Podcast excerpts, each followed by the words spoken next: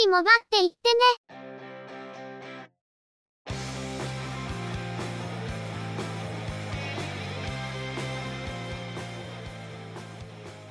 この番組は、モバイル通信に関する技術や業界の動向についてのニュース、IT ガジェットについての情報などの話題を中心にご紹介していま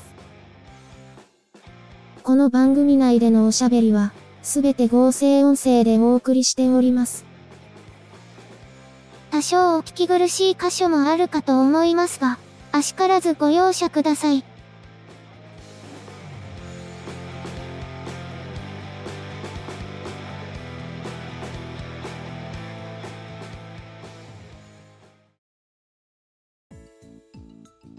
今週もゆくもばのスタートです。お届けいたしますのは、ネタを探してきたり、いろいろしてるのが中の人、またの名をハイマウント。そしてお話をするのは、佐藤ささらと、鈴木つづみと、嫌です。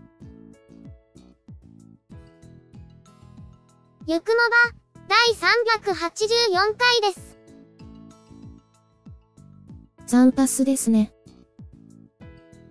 多分その読み方は通信業界の人か、麻雀が好きな人にしか伝わりません。通信業界には麻雀好きが多いのはそのせいなんですかね。それはそうと、前回の後半にお話をした、実物大ガンダム立像について、ご指摘が入ったのでその点について説明というか、言い訳をしておこうかと思います。ご指摘いただきました。ポッドキャスト番組、鉄旅万有記のしんちゃんさん、ありがとうございました。内容を要約すると、前回お話しした際に、お台場ガンダム、お台場ユニコーン、横浜の動くガンダムに続く4体目と言っていたんですけど、静岡ホビーフェアのガンダムもいたぞということです。実はそれは承知していたんですけど、静岡のものは初代であるお台場ガンダムが撤去された後に移設されたものであること、移設されていた期間も非常に短かったこと、すでに解体済みであることから、お台場ガンダムと一括りにしていました。設置された場所を言うのであれば、確かに静岡が漏れたことになるのでご指摘通りとなります。今回このお話をするにあたって、間違うと怒られそうなので、どうカウントすべきかちょっと迷うところだったんですよね。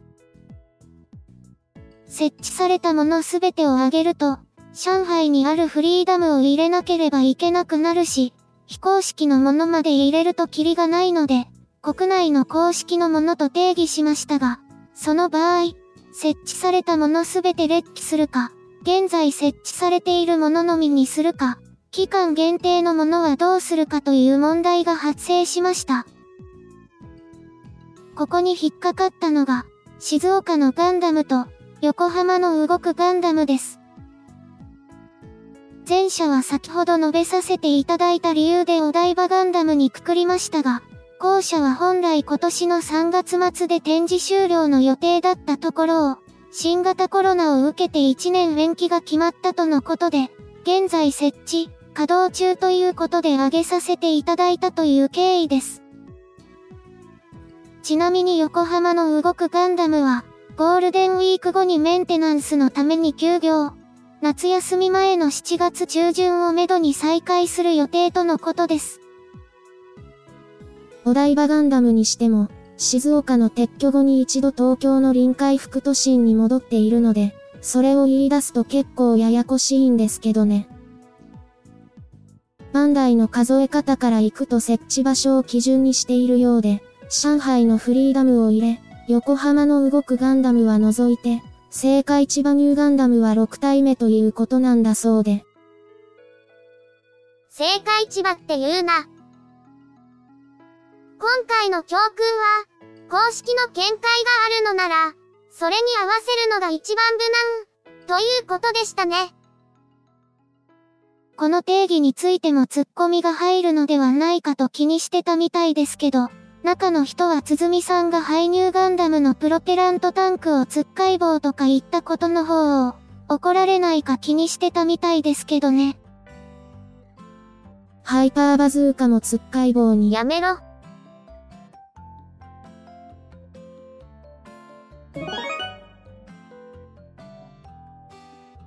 それでは、今回のニュースです。レノボジャパンは、スマートグラス、シンクリアリティ A3 を発売しました。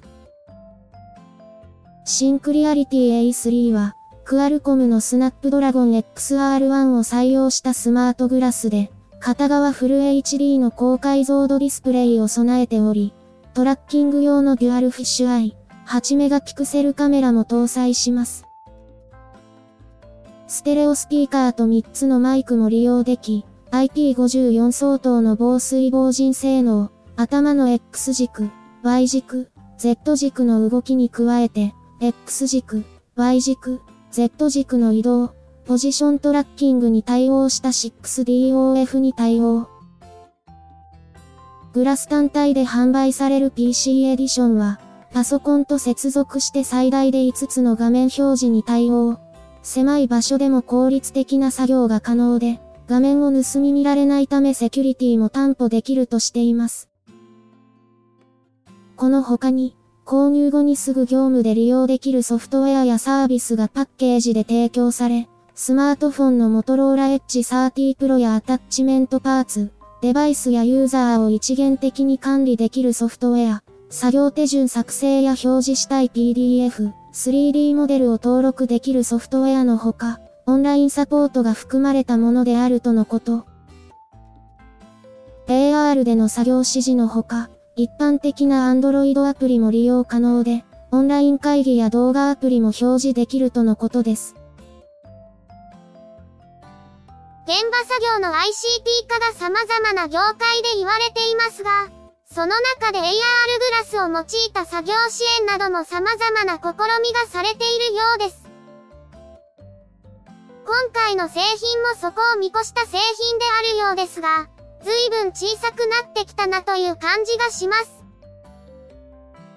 このくらいのサイズの製品だと、以前は頭の動きのみに追従できる 3DOF の対応というのがせいぜいという感じだったと思いますが、今回の製品は体の動きにも追従する 6DOF に対応しているとのことで、バイザーゴーグル型のごっついものと同じような機能を有しているようです。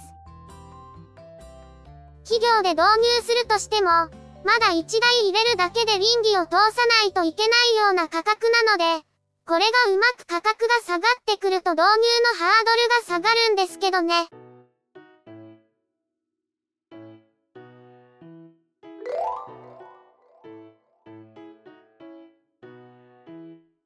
マイナンバーカード機能のスマートフォンへの搭載について、総務省のワーキンググループの中で検討されていた件について、金子総務大臣は会見で、スマートフォンへのマイナンバーカード機能搭載について、Android 端末では2022年度中の実現を目指すと明らかにしました。今後はデジタル庁が主体となり、システムの構築や運用の準備を進めていくとし、実現すれば、役所の窓口に直接出向くことなく、スマートフォン一つで様々な行政手続きが可能になり、マイナンバーカードを持ち歩く必要もなくなるとのこと。公表された資料によると、2022年度中に Android スマートフォンでマイナンバーカード搭載を目指し、iPhone についても早期の実現を目標とするとのこと。生体認証などでマイナポータルへログインできるようになるほか、ユーザーの負担減として、マイナポータルアプリとの一体化を目指すとしています。また、各種行政手続きのオンライン申請に加えて、印鑑証明の取得やコンビニ交付サービスでの活用、健康保険証としての利用も検討されているとのことです。様々な種類のスマートフォンで利用できるよう、国際標準規格に準拠した仕様が想定されており、独自仕様を極力減らす狙いで、持続的かつ安定的なサービス提供実現のため、関係事業者との協力体制の構築も目指すとしています。セキュリティを担保するため、マイナポータルアプリを介してのみ、セキュリティ領域にアクセス可能とするほか、端末内にスマートフォン用電子証明書の専用領域が独立した形で確保されていること、外部から保存されたデータが読み取りにくくなっていることなどが技術的基準の規定内容案として盛り込まれます。悪用防止策として、リモート削除機能や利用時のメール通知などを実装するとのこと。このほか、スマートフォンの修理や下取りなどの際に、マイナンバー情報の適切な削除や、地方公共団体情報システム機構、JLIS への連絡を促すといった協力を、携帯電話事業者や中古端末販売業者へ求めていくとのことです。スマートフォンにマイナンバーカードの機能を搭載するという話については、安倍内閣時代に出てきた話で、2年越し、総理大臣も2人変わった末にようやく実現のめどが立った感じです。現在マイナポータルアプリを利用する際は、マイナンバーカードを持ってこないといけないことや、頻繁に読み込みを求められるところが不便ですし、行政手続きの際にマイナンバーカードを持っていく必要もあったりして、確かに面倒といえばかなり面倒です。これがスマートフォンに機能として組み込まれて、それ一つで大抵のことができるというのであれば利便性は大きく向上することにはなると思います。ただ、スマートフォン一台に様々な機能を付与していくと、セキュリティ的にどんどん扱いがシビアになっていきそうですし、故障や機種変更の際のデータ移行もめんどくさくなりそうで、それはそれで嫌だなと思ってしまうところもあります。中の人はそれが嫌で複数の端末に機能を分散していたりもしますが、今度はどの端末にどの機能を入れていたか、結構忘れるんですよね。お薬手帳をどの端末に入れていたか忘れて、薬局で複数の端末を出して薬剤師に変な目で見られたりしてますし。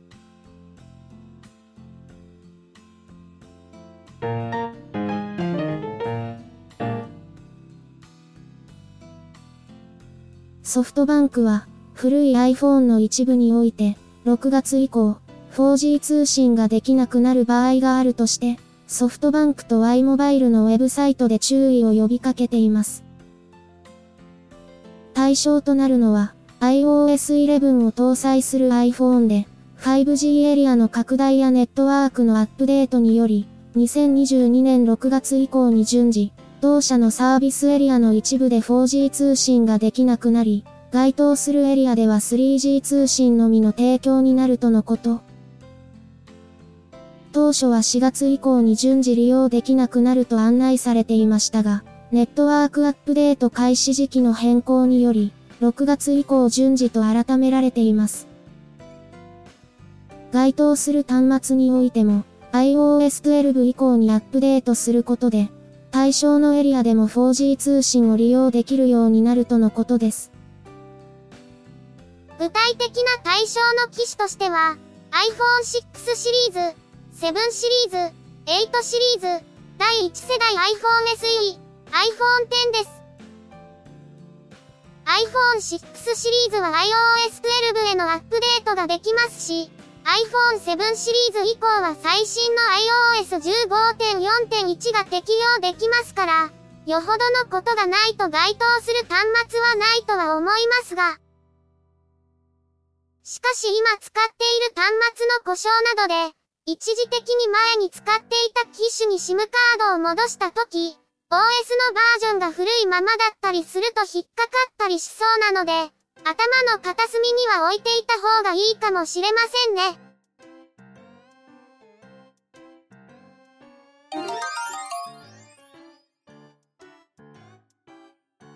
リズムは、大音量電波デジタル目覚まし時計、フィットウェーブバトル230を4月下旬より発売することを明らかにしました。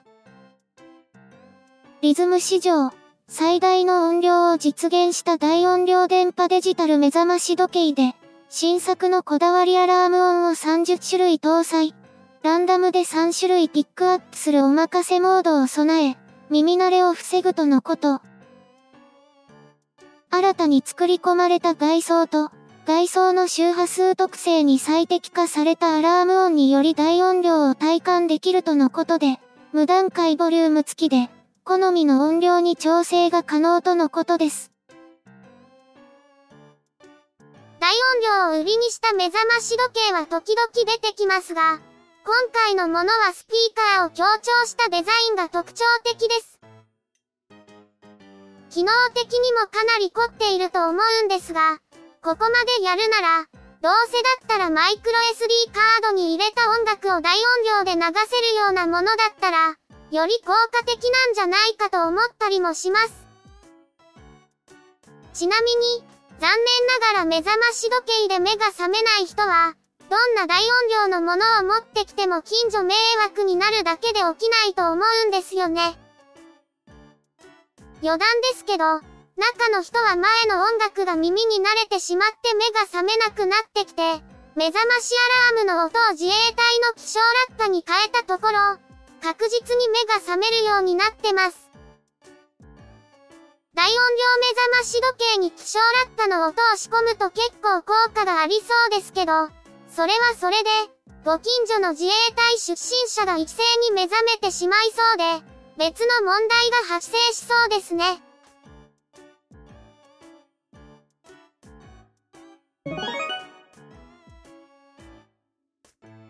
今回のニュースは以上です。4月16日、元競走馬のナイスネイチャが34歳の誕生日を迎えました。毎年誕生日に合わせて、認定 NPO 法人の引退馬協会ではクラウドファンディングとしてバースデードネーションを開催し、収支報告によると昨年の33歳のバースデードネーションでは、トータルで4000万円ほど集まったそうです。今年のバースデードネーションでは、元競走馬の再就職支援をテーマに、乗馬としての再トレーニングや、怪我などの治療、療養などの費用を集めて、一頭でも多くの元競走馬の乗馬としての再就職を支援するという活動です。競走馬が乗馬に転じるという例は多くて、昨年引退したブラストワンピースやペルシアンナイトといった G1 ホースも、守護馬にはなれなかったものの、乗馬として余生を過ごすことになったそうです。中の人も早速寄付をしたんですが、その時点で目標額をもうすぐ達成するという勢いでした。その後、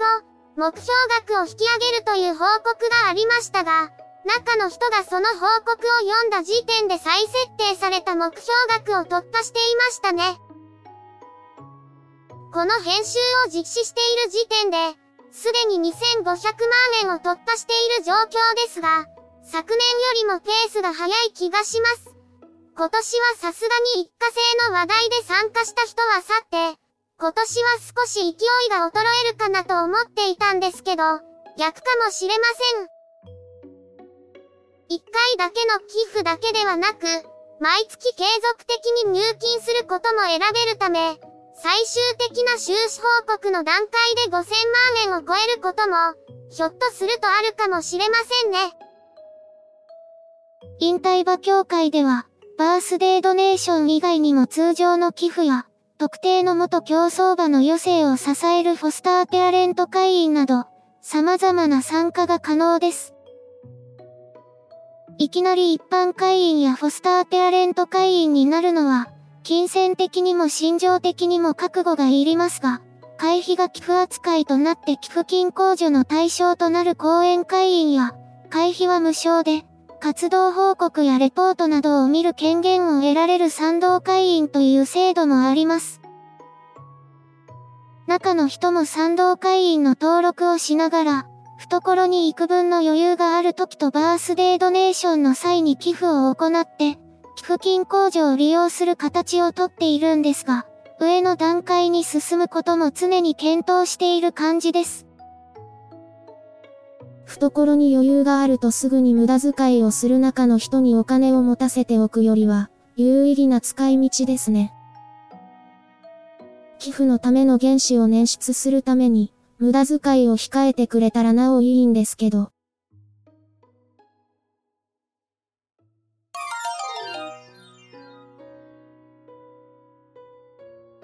今週のゆくもばは、そろそろお別れです。ゆくもばへのご意見やご感想、その他何かコメントしたいことがありましたら、ぜひ遠慮なくお寄せください。Apple Podcast へのレビュー投稿、ブログへのコメント、メールフォームからの投稿、Twitter でハッシュタグ、シャープ y, u, k, u, m, o, b, a をつけたツイートなど、送りやすい方法でお気軽にいただければと思っています。ハッシュタグはアルファベット小文字。日本語ハッシュタグは使用していませんのでご注意ください。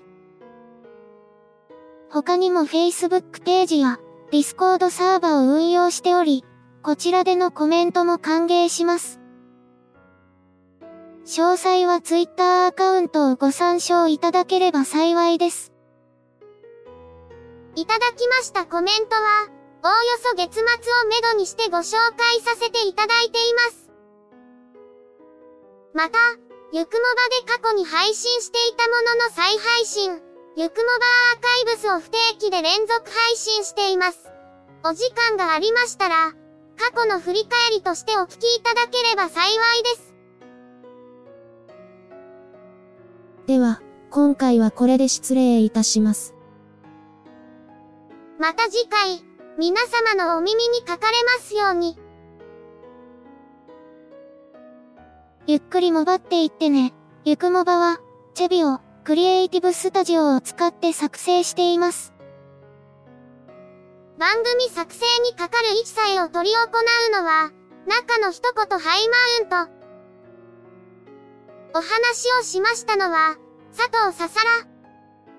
鈴木つづみ。いや、でした。